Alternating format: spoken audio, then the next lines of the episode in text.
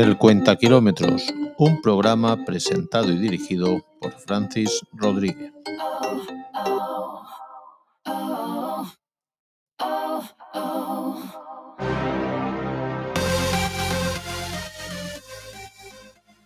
La sabiduría viene de la experiencia. La experiencia es a menudo el resultado de la falta de sabiduría. Muy buenas amigos escuchantes, programa especial para comentar el Dakar. Entre semana, ya sabéis, cada día hay una etapa y esto va que se las pela. Hoy comentamos unas cuantas etapas, así que quédate con nosotros que empezamos.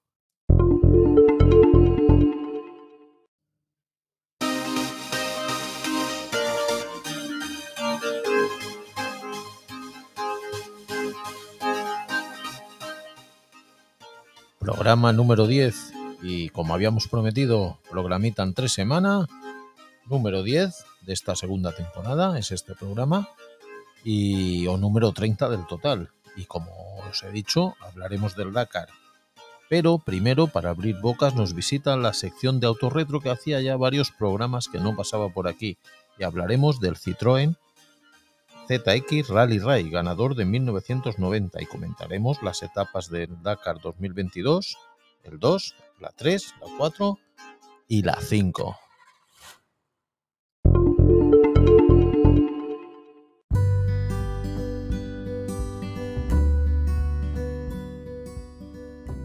Sección de autorretro que nos visita.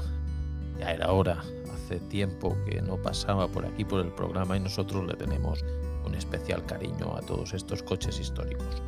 Pues bien, hoy, para abrir boca antes de introducirnos en el desierto y en el mundo Dakar, nos visita un coche en la sección de autorretro como fue el Citroën ZX Rally Ride que fue ganador de esta carrera. Después del éxito de los Peugeots en aquella época, del, concretamente el 205 Turbo 16 y el 405 Turbo 16, el grupo Peugeot Citroën decidió confiar a unas nuevas versiones especiales del ZX el trabajo de promocionar la marca y la nueva gama corriendo en los rally ride más importantes. El ZX se adjudicaba su primera victoria en 1990 en la Baja Aragón y después se imponía en, en el París-Dakar de 1991. Ese mismo año también ganaría el Rally de los Faraones. Aparte del nombre y de la línea que recordaba al modelo base, el ZX Rally Ride era un verdadero coche de carreras con estructura monocasco de acero y un, empleo abundante de aleaciones de carbono y Kevlar de elevada tecnología. La transmisión integral, el motor turbo comprimido, autoblocante, equipamientos y accesorios específicos para estas competiciones, unidos a una aerodinámica elaborada especialmente para ella, consiguieron realizar un coche de elevadas prestaciones. La ficha técnica de este coche ganador en 1991 del Dakar no era otra que un motor de 4 cilindros en línea, 1992 centímetros cúbicos, turbocompresor, potencia máxima de 330 caballos a 5.000 vueltas, tracción integral, cambio manual de 6 velocidades, suspensiones independientes, frenos de disco, o sea, un monstruo del desierto.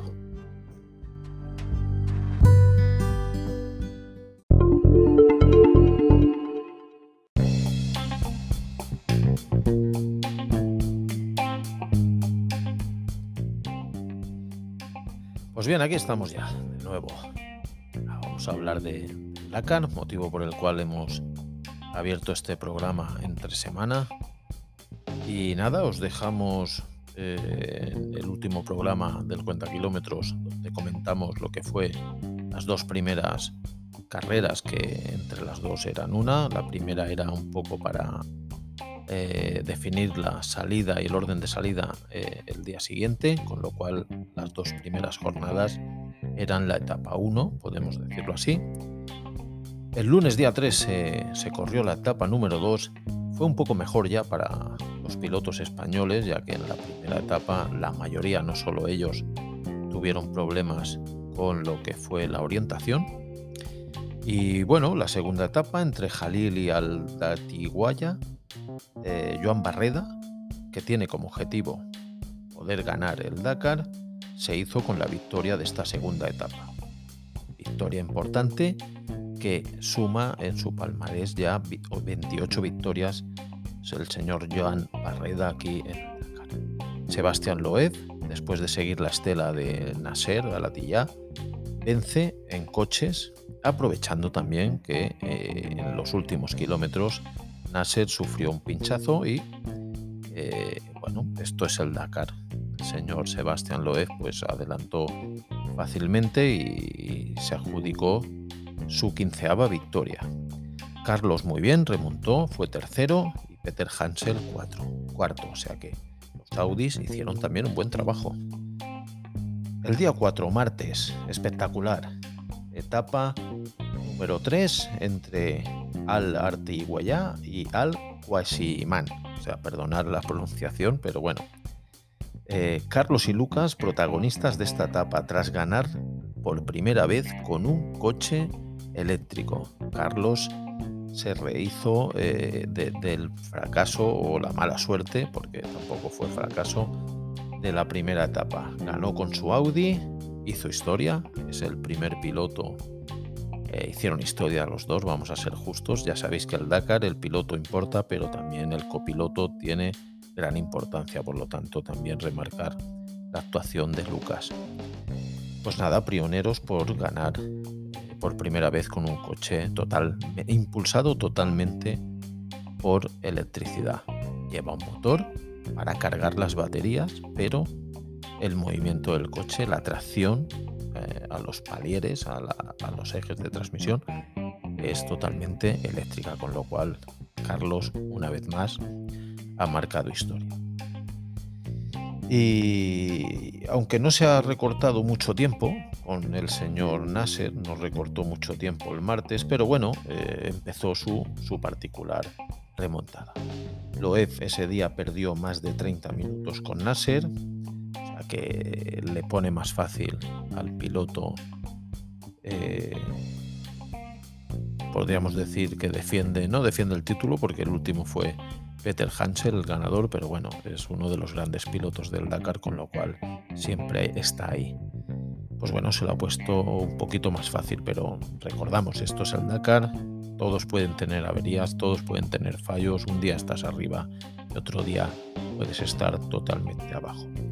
En motos gana el portugués Rodríguez y Daniel Sanders reconoce ese mismo día haber parado para dejar escapar en la etapa con la finalidad de no abrir eh, carrera. Ya sabéis que el que acaba en primer lugar al día siguiente es el que sale primero, con lo cual no tiene eh, trazadas de recorrido del que ha ido delante, puesto que, que no ha ido nadie. Él es el primero, con lo cual muy pillín, hizo un, iba primero, iba marcando los mejores tiempos y paró expresamente con la excusa de que voy a comer o voy a hacer pis. Y, al final acabó creo que cuarto ese, ese, día y con lo cual al día siguiente, que el miércoles 5 fue una etapa reina, eh, una gran etapa, una etapa maratoniana, pues eh, ninguno quería salir eh, abriendo pistas. Y bien, llegamos al miércoles 5. Carlos iba de camino de hacer el doblete, pero una avería mecánica se lo arrebató. Incluso abriendo pista marcó los mejores tiempos, o sea, muy bien el copiloto eh, Lucas que marcó eh, el recorrido sin tener trazada, es lo que comentamos antes. El piloto de motos eh, paró para no tener que salir primero y ellos, bueno, como habían ganado la etapa tercera, tenían que abrir pista y lo hicieron muy bien. Si no llega a ser por la avería mecánica, creo que fue un palier de la rueda izquierda, algo de la transmisión fue, no sé si fue rueda izquierda o rueda derecha, pero bueno, el tema está que no pudo ganar la etapa y hubiese sido su segunda victoria. Nani Roma es el gran damnificado en esta etapa. Primero un vuelco y luego la pérdida de una rueda total. El pobre Nani bueno, ha dicho adiós a sus aspiraciones en este Dakar. Jan Barreda, por su parte, marca su segunda victoria. No está en el top 5. Es, es, es impresionante, ¿no? Que ha ganado dos carreras con esta y no está en el top 5. Hoy, bueno, no ha sido un día malo, pero, pero bueno, no, no, está ahí. Con lo cual, eh, muy bien por él, ¿no? Pero nos gustaría que estuviese más adelante. Y bien, hoy jueves, hoy jueves, Día de Reyes, eh, ¿habéis abierto todos los regalos? Espero que sí, que hayáis sido buenos y hayáis abierto muchos regalos. Pues bien, nosotros hemos abierto alguno, por supuesto, y lo siguiente que hemos hecho, pues preparar este, este Dakar. Hoy la etapa era una etapa peculiar, ¿vale? era entre la capital, Riyadh y Riyadh, etapa número 5. Y la peculiaridad de esta etapa era que los coches y las motos tomaban caminos distintos, con lo cual los más perjudicados, porque la verdad es que hacer un Dakar en moto es donde más aprendes porque eres el piloto, tienes que dirigir a la vez, tienes que orientarte con el roadbook.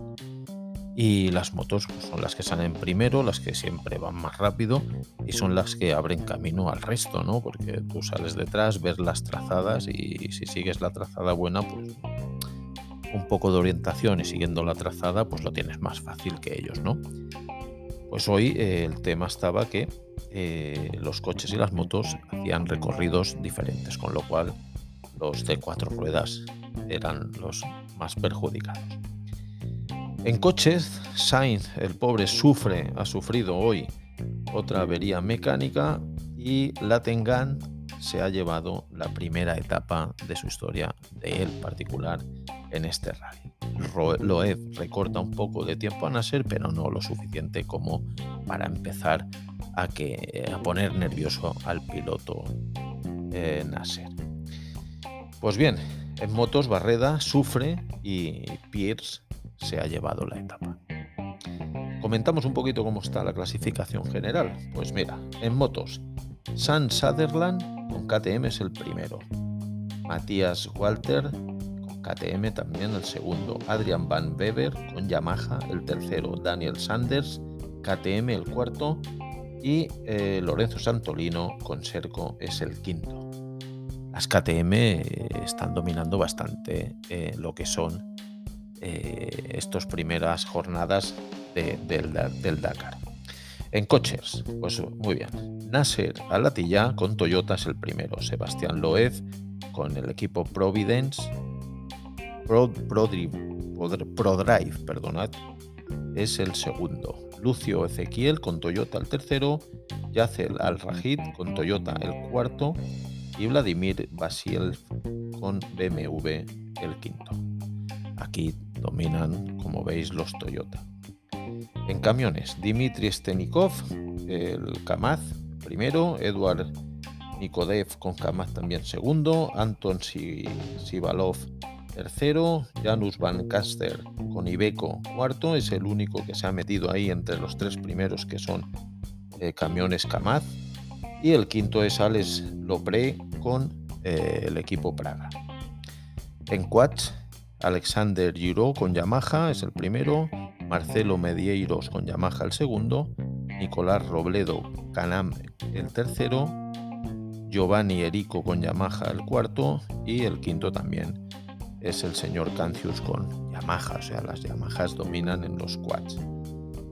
En Side by Side, Rodrigo Lupi el primero, Agustín Jones el segundo, Michael Gozal el tercero, Gerard Farrés el cuarto.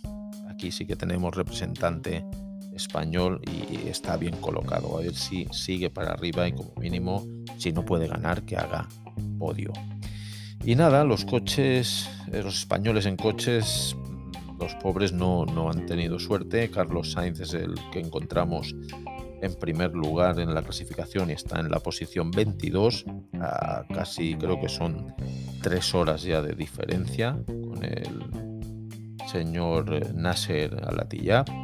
Sidra Esteve en la posición 27 y Laia Sainz en la 28. Muy bien está haciendo Laia Sainz porque su primera su primera eh, su primer Dakar en, en coche. Ya sabéis que Laia siempre ha ido eh, en las dos ruedas y está haciendo un buen trabajo.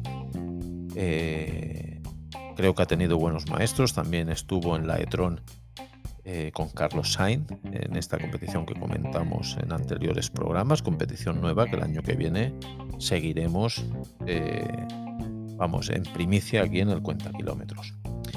Pues nada, hasta hoy jueves, día 6, día de Reyes, es lo que ha dado de sí el Dakar.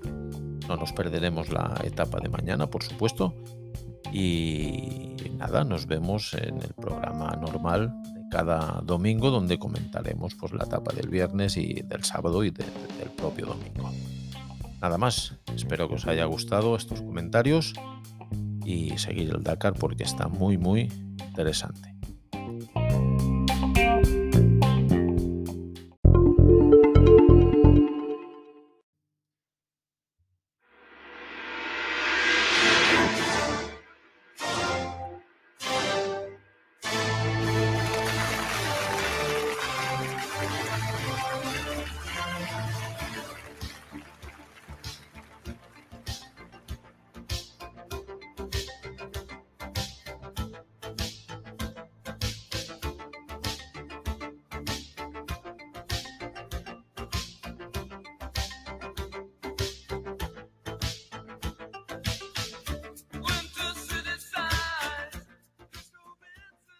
Pues muy bien, no cambies lo que más quieres en la vida por lo que más quieres en el momento, porque los momentos pasan y la vida sigue.